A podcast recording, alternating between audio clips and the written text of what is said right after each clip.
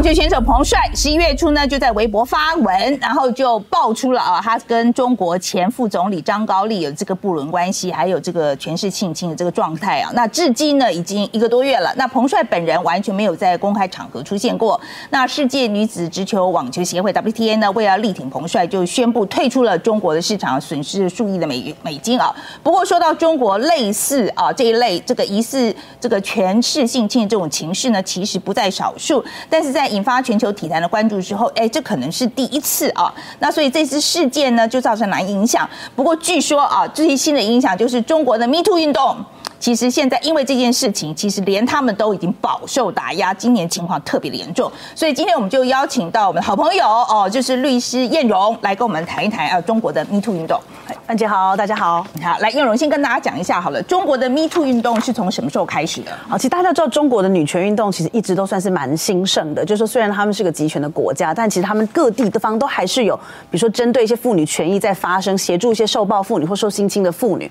的这样的一个团体，各地方是都有，而且发展都还不错。而且有个网络，他们但是没有非常彼此的串联。那其实就是说，二零一八年的时候，有一位呃女权运动的人士叫黄雪晴，她那时候协助的呃协助在某一个地方一个大学的学生，好，就是她是个学航太工程的一个学生。那那时候因为她被她的教授性骚扰，所以她协助这个呃这个女孩学生对学校提出申诉，说针对这个教授的性骚扰申诉。后来他们成功的让这个教授被学校解聘。所以这个通常一般是我们认为是二零一八年那个时候是这个黄雪晴女士，她我们认为说这件事情是中国的 Me Too 运动的滥觞。因为她出来，这个女学生出来之后，其实陆陆续续就有其他各国各地的大学的学生，他们也站出来说：“哦，我们被教授性骚扰，或者其他的一些可能公司内部的一些女员工，开始也在网络上串联说他们被长官性骚扰。”所以陆陆续续都有一些各地遍地开花这样的活动。但是我想特别提的是说，这位黄雪晴，二零一八年她才刚刚成功了 Me Too 的第一件案件，但是她在今年九月基本上就已经被中国的政府被逮捕了。那个理由是说他煽惑颠覆国家政权，煽惑犯罪，颠覆国家政权。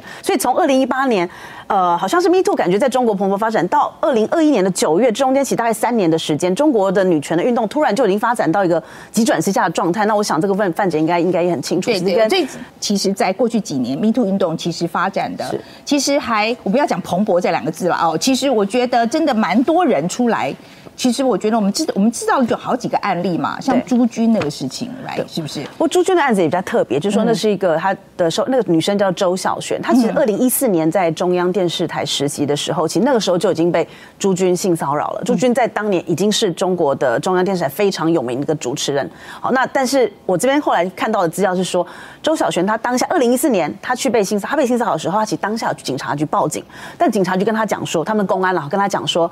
你要不要考虑一下？好，朱军，你又不知道他是什么样的人，你要不要考虑一下他的社会影响？就叫把把案案子吃掉了。就是周小璇，我觉得他也蛮沉得住气，就是说他自己受了这样的伤害，但是因为他毕竟在新闻界，那因为大家知道中国的微博，其他的发展，就是你如果他就慢慢朝网红跟 KOL 这个方向去前进，所以当二零一八年他自己的网络上的声量跟网络上的追随者达到一个程度的时候，他就拍了一支影片。二零一八年的时候，去公布他二零一四年被性骚扰跟性侵害这样子的一个过程，所以网络上开始得到很多的回响，很多人支持他，但很多人去诋毁他。那支持他就是说，哦，谢谢你站出来，给我们这么多女性力量，好，就说你。用四年时间累积自己的能量，当你觉得自己足够有权势、权力去对抗这个很有权力的男人的时候，我们支持你。但是同样的道理，二零一八年之后，他也非常非常被很多网络上的攻击，甚至说被实体上的攻击。有人就说我们要去肉搜你的爸妈，还有人去找到他在武汉的父母亲，找到他爸妈住在哪里，去跟他跟他的爸妈讲说，叫你的女儿不要这样子。朱军这个人不是惹得起的。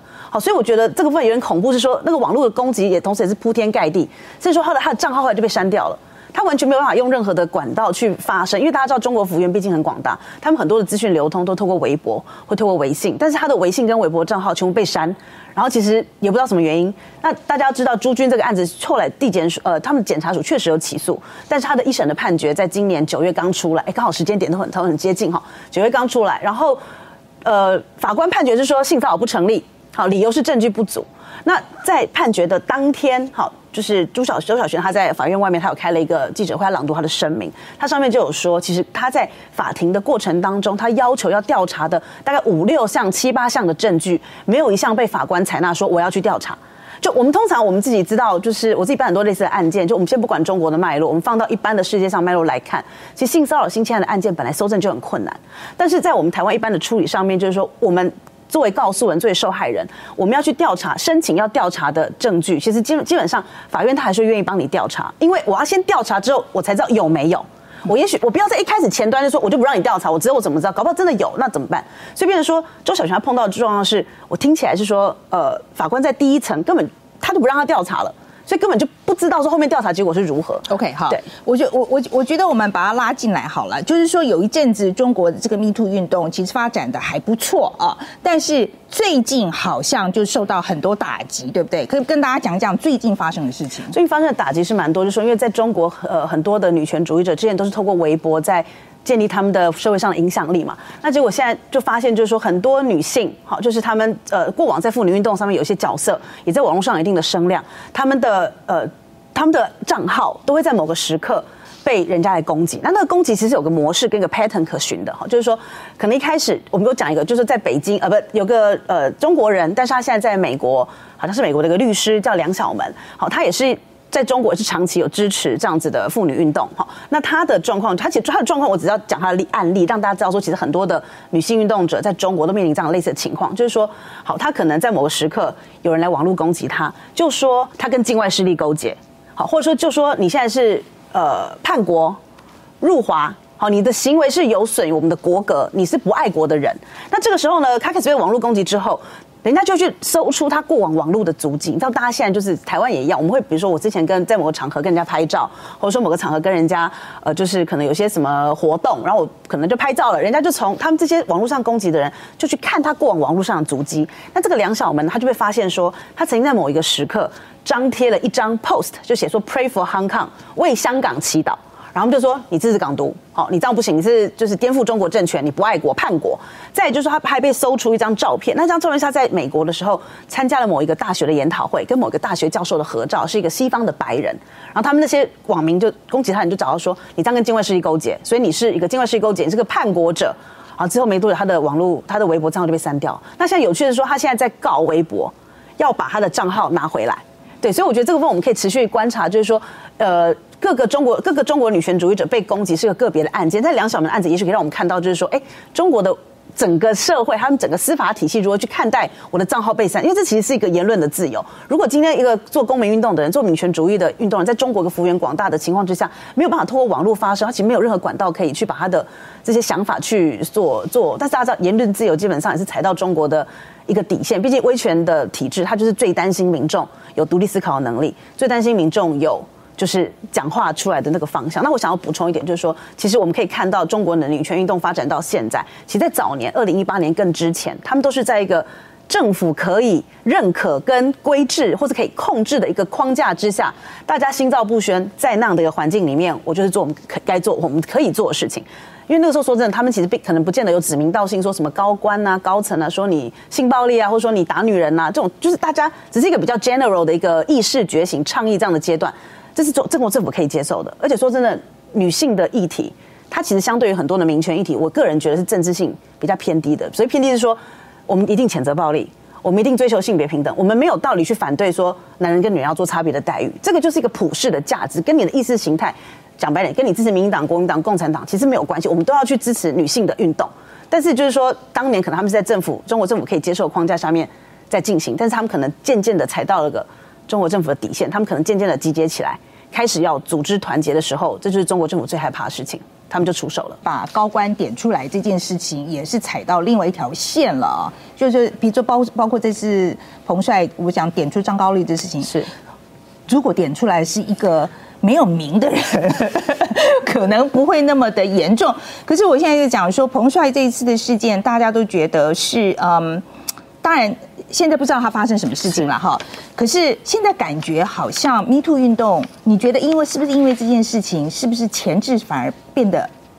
更加就是变本加厉这样？我觉得彭帅这件事情有个特殊性，大家可以去看一下，他其实是十一月二号还是三号去公布他那个 post。那在同样，那十一月八号到十号刚好是中国的第十六届的六中全会，他们那时候就是一个三万，就是个历史决议，习近平大家举手通过，他可以。就是再去怎样哈？那所以，比如说，通常以我的经验，是我曾经，因为我之前在法国时候有在无国界记者当过志工，那就是你知道，大家对于就是中国对于他们的网络上的言论的管控是非常巨大的。这个东西是每天二十四小时、三百六十天都在发生。但是每年在中共中国共产党开他们的全中中全会之前的这一个礼拜或两个礼拜，那个管控是比平常更加的严格。那彭帅刚刚好又是在这个这么重要的会议的前大概不到一个礼拜的时间，他剖这个文，而且是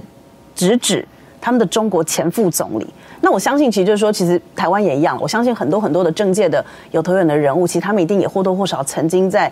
某个时刻可能有对女性不礼貌、性骚扰或性侵害，但彭帅所讲这个人真的太重要了。大家知道彭帅是一个非常指标性的人，他在全球的知名度是非常高的，这可能是中国有史以来在网球的运动可以达到这么高 level 的一个女球员，连她都碰到这样子的情况，被晋升、被删文，二十分钟之后马上删文，然后最后账号被删，然后大家再也不知道他到底好不好。所以我觉得这是为什么 WTA 他们现在就是完全的，他们今年他就是取取消了明年中国全部的赛事，损失几亿美金，这是一个非常非常勇敢的一个。措施，因为其实我们现在讲一下 WTA 好了哈，就是说，呃，WTA WTA 这件事情，我想大家就像我觉得 WTA 这次做这个决定，我想大家很多人都觉得他非常勇敢嘛，哈，很惊讶，很惊讶。然后，而且说实在的，我觉得能够退出中国市场这件事情，呃，不是说他这个市场对他不重要，其实对他非常的重要。可是，你觉得这有没有办法，呃，就变成一个？起头作用就是它是第一件，然后接下来会有其他人或其他企业做类似的情况呢？我觉得现在就关于我们说的纯粹就运动界来讲，其实大家都在观望。那目前其实 WTA 它其实很勇敢，因为说真的，二零一九年它在中国举办赛事的所有的收入大概三千万美金，是它的总收入的七分之一。所以这块中国市场对讲非常重要。其实跟所有的国际级的运动赛事一样，中国市场对对他们俩都非常的重要。那是一个非常赚钱的市场。你找这边办办活动。办赛事就是那个钱就是滚滚而来，但是 WTA 他出来说他明年不再去办，包括香港之后，那目前其实只有得到一个，就是只有得到一个组织比较明确的一个支持，就是 ITF，就是国际呃网球联合会。那包括是说南网，好南网的那个 ATP 的团体，其实他们也他们就是比较就是发他们 ATP 没有用，他们发了一个声明啊，好，然后就是被很多的球星就是在考 C 说这叫声明吗？就是他们只是说啊，我们希望 WTA 跟中国可以希望再找到一个就是一个能够更开。开放的沟通的平台，但是我觉得这两个 WT 的路线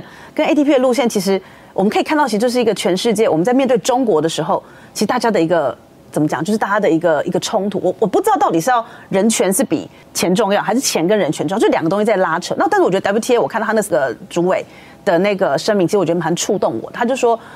他要保护他的球员，好，他今天他没有办法再确定彭帅究竟发生什么事情，他今天没有办法再确定。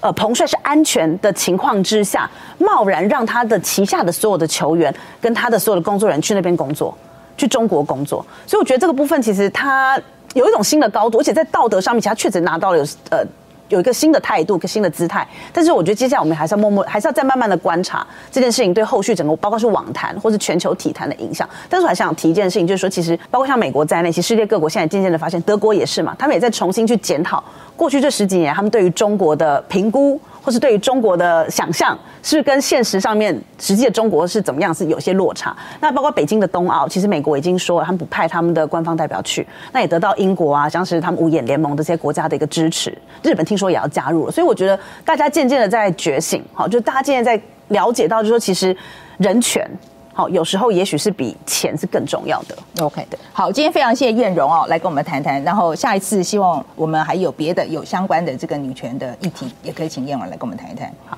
谢谢范姐，谢谢。